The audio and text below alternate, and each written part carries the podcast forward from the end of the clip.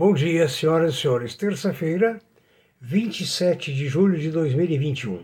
Aqui, professor Aécio Flávio Lemos, para lhes dar alguns briefs e uma análise sobre algum, alguns atos e fatos do mercado. Quero lembrar que nesse, uh, esses vídeos não são remunerados, nós fazemos isso de livre e espontânea vontade, eles são instruídos por mim e uh, preparados na Irlanda por meu filho Aécio Júnior, que os remete de volta na madrugada e nós o publicamos na parte da manhã. Não induzimos ninguém a comprar nada, nem a vender, mas damos as informações e muitas vezes o nosso pensamento. E, por outro lado, muitas vezes nossa opinião política, porque economia e economia política não tem divórcio. A economia é filha da economia política, assim como a economia política é mãe da economia pura. Nas suas dúvidas, mande seu e-mail para previsioneseconômicas@gmail.com e no nosso site previsioneseconômicas.com.br você encontra todas as informações que aqui nós mencionamos, além de oportunidades de trabalho. As bolsas asiáticas fecharam em baixa. A China, com seus problemas autoritários, está prejudicando toda a Ásia, principalmente Hong Kong, né, que está subordinada à, à China Embora Hong Kong tenha tendência democrática, a China não, não as comunga, tolera. Na Europa, as posições bursáteis foram mistas hoje. Ah, desculpa, ontem. Nos Estados Unidos, a previsão é para cima. Ontem se aguardava o resultado da Tesla. Os técnicos estimavam um lucro de 970 milhões de dólares, enquanto havia boato de que passaria bem mais de um bilhão. No Brasil, ensaiou-se ontem uma pequena alta com Petrobras e Vale na liderança. Pode ser um prenúncio de, uma, de, uma, de um deslocamento do aspecto político, de vez que nossos parlamentares não têm visão econômica, administrativa, gerencial, de maneira que eles prejudicam muito o trabalho da economia. Ou seja, isso não é contra um partido ou outro, é contra a classe política, que tem poucas expoências positivas, poucas pessoas que conhecem muito gestão, administração, relações internacionais, agronegócios, etc. Ou seja, eu invejo uma, ah, digamos, uma um Copenhagen, uma Dinamarca, uma Suíça, uma Suécia, uma Singapura, um Tóquio, um Japão, aliás, onde existem expoências políticas que estão envolvidos em negócios, mas em negócios em benefício do país. Aqui fica difícil fazer uma estimativa, embora talvez já queira renascer para o positivo. Em Nova York, o petróleo Brent estava cotado ontem à tarde a 74,74. O dólar deve abrir hoje aqui na casa de 5,17 e o euro 6,10. Os metais duros, ontem o, o euro, desculpa, o ouro sofreu muito a 1,797 a onça Troy. A prata 25,26 também a onça Troy. O cobre a 459 a tonelada. O alumínio a 2,519 a tonelada. As commodities predominantemente altas. Os Estados Unidos e China terminaram a sua reunião de alto nível, expressando gr grande grau de deteriorização entre as suas relações ou seja, há desencontro político. É, uma coisa que eu queria sugerir a vocês é que veja, além do Dalto Vieira, outros analistas nos YouTubes. Existem analistas muito bons que diariamente publicam é, é, vídeos ou semanalmente. É bom ter um apanhado geral para que você faça uma salada e tire o suco dessa salada. Ah, e o aprendizado da bolsa é muito importante. Por exemplo, São Martinho há poucos dias chegou a 38 reais. Hoje estava na casa de 33, aonde tem aquela frase: ah, lucro não mata ninguém.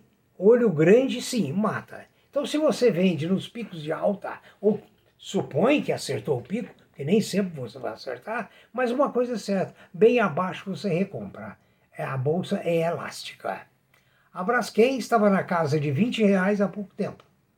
Antigamente era 60. Voltou 60 agora e está agora ah, para ser privatizada, para ser, desculpa, para ser vendida em blocos ou no seu total. Em blocos, o, o, a antiga Odebrecht acha que levará mais vantagem. O caso Renew é um outro caso interessante para você pensar. A Renova é uma empresa de energia elétrica. Está em recuperação judicial. A Mubadala, aquele grande fundo árabe, árabe que tem investimento no mundo inteiro, comprou uma parte dela.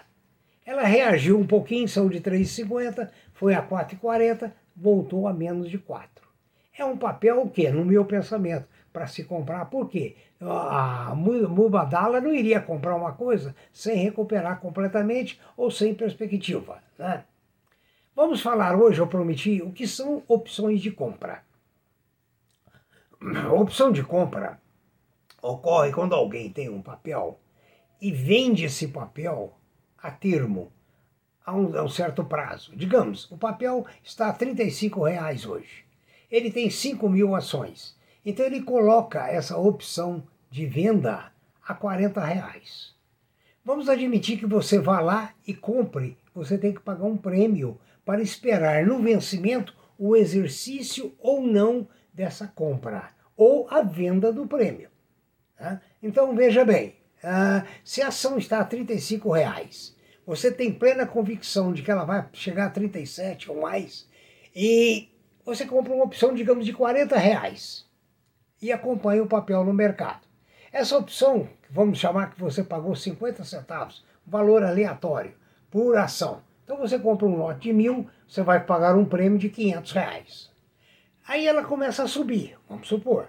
Aí o que acontece? O prêmio também vai subir, passa para 60 centavos, 61, 65, 70, e vamos dizer que chegue a 80 centavos. Você decide se você vende esse prêmio, embolsa 30 centavos de lucro por ação, ou se você espera um pouco mais. Vamos admitir então que ela chega aos 40, ação de 35, você comprou uma opção de 40. O que, que acontece com o prêmio que você pagou 50 centavos? Se estiver longe do vencimento, é outra variante que você tem que observar. Quanto mais longe, maior é a valorização. Quanto mais perto do vencimento, menor é a valorização. Então vamos dizer que ela chegue a 40 reais. Esse prêmio que você pagou a 0,50 pode ser que esteja em 0,90 ou 1 real. Você decide. Se você vende esse prêmio no mercado, embolsa esse lucro, a diferença entre o valor vendido e os 500 que você pagou, certo? Mas vamos dizer que esse papel continue subindo e atinja 41. O que acontece é que o seu prêmio vai subir muito mais, certo? E você vai ter a opção né, de exercer, de comprar esse papel ou simplesmente de vender o seu prêmio. Ou seja, você joga com essa possibilidade. Agora, se ela cair, ao contrário, você achou que ela iria a 40, mas ela de 35 foi a 36, 37, começou a recuar, agora ela está a 33. O que, que acontece? Ninguém vai comprar seu prêmio pelos 50 centavos. Ele deve estar tá valendo alguns centavinhos, só para você fechar a posição, ou seja, fica zerado. Então, os seus 500 reais, nesse caso, virou, viraram pó. Essa é a opção de compra. Agora, você se coloca no lugar de quem vendeu. Vendeu prometendo entregar o papel se ele chegasse a 40 reais. Ele não chegou, ele veio para 33. Virou pó o que? O seu prêmio. Resultado, o vendedor da opção embolsa esse valor. Certo? Então, essa é a opção de venda. Eu vou amanhã falar sobre essa é a put. Desculpa. É, essa é a opção de compra. Amanhã eu vou falar sobre a opção put que é a opção de compra na baixa, para que você possa entender. Nas suas dúvidas, pode fazer suas perguntas, certo? É um prazer tentar responder e espero que você esteja realmente entendendo o mecanismo de opção. A opção, então, é uma compra futura a um preço prometido de um determinado papel, cujo valor pode chegar mais perto, pode chegar a empatar, pode valorizar mais do que o que você é, estimou, ou pode também cair. Na realidade, é um jogo muitas vezes pesado. É, ontem nós falamos sobre a Oi, que a, as autoridades brasileiras consideravam que era a temerária essa venda de sua parte para os outros concessionários.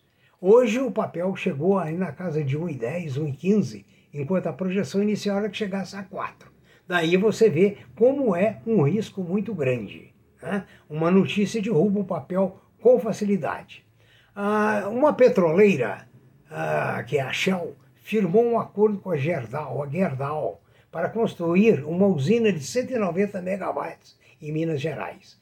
Veja bem, a Shell tem interesse em vender energia, a Gerdau em ficar com a energia para o seu consumo, para diminuir o seu custo, principalmente no Brasil, que o custo da energia é muito alto, principalmente, principalmente porque nós temos um bendito ICM, né, que encarece muito mais, que é a alma dos estados, porque o estado precisa desse ICM para pagar seus, seus empregados, sua ineficiência e sua ineficácia.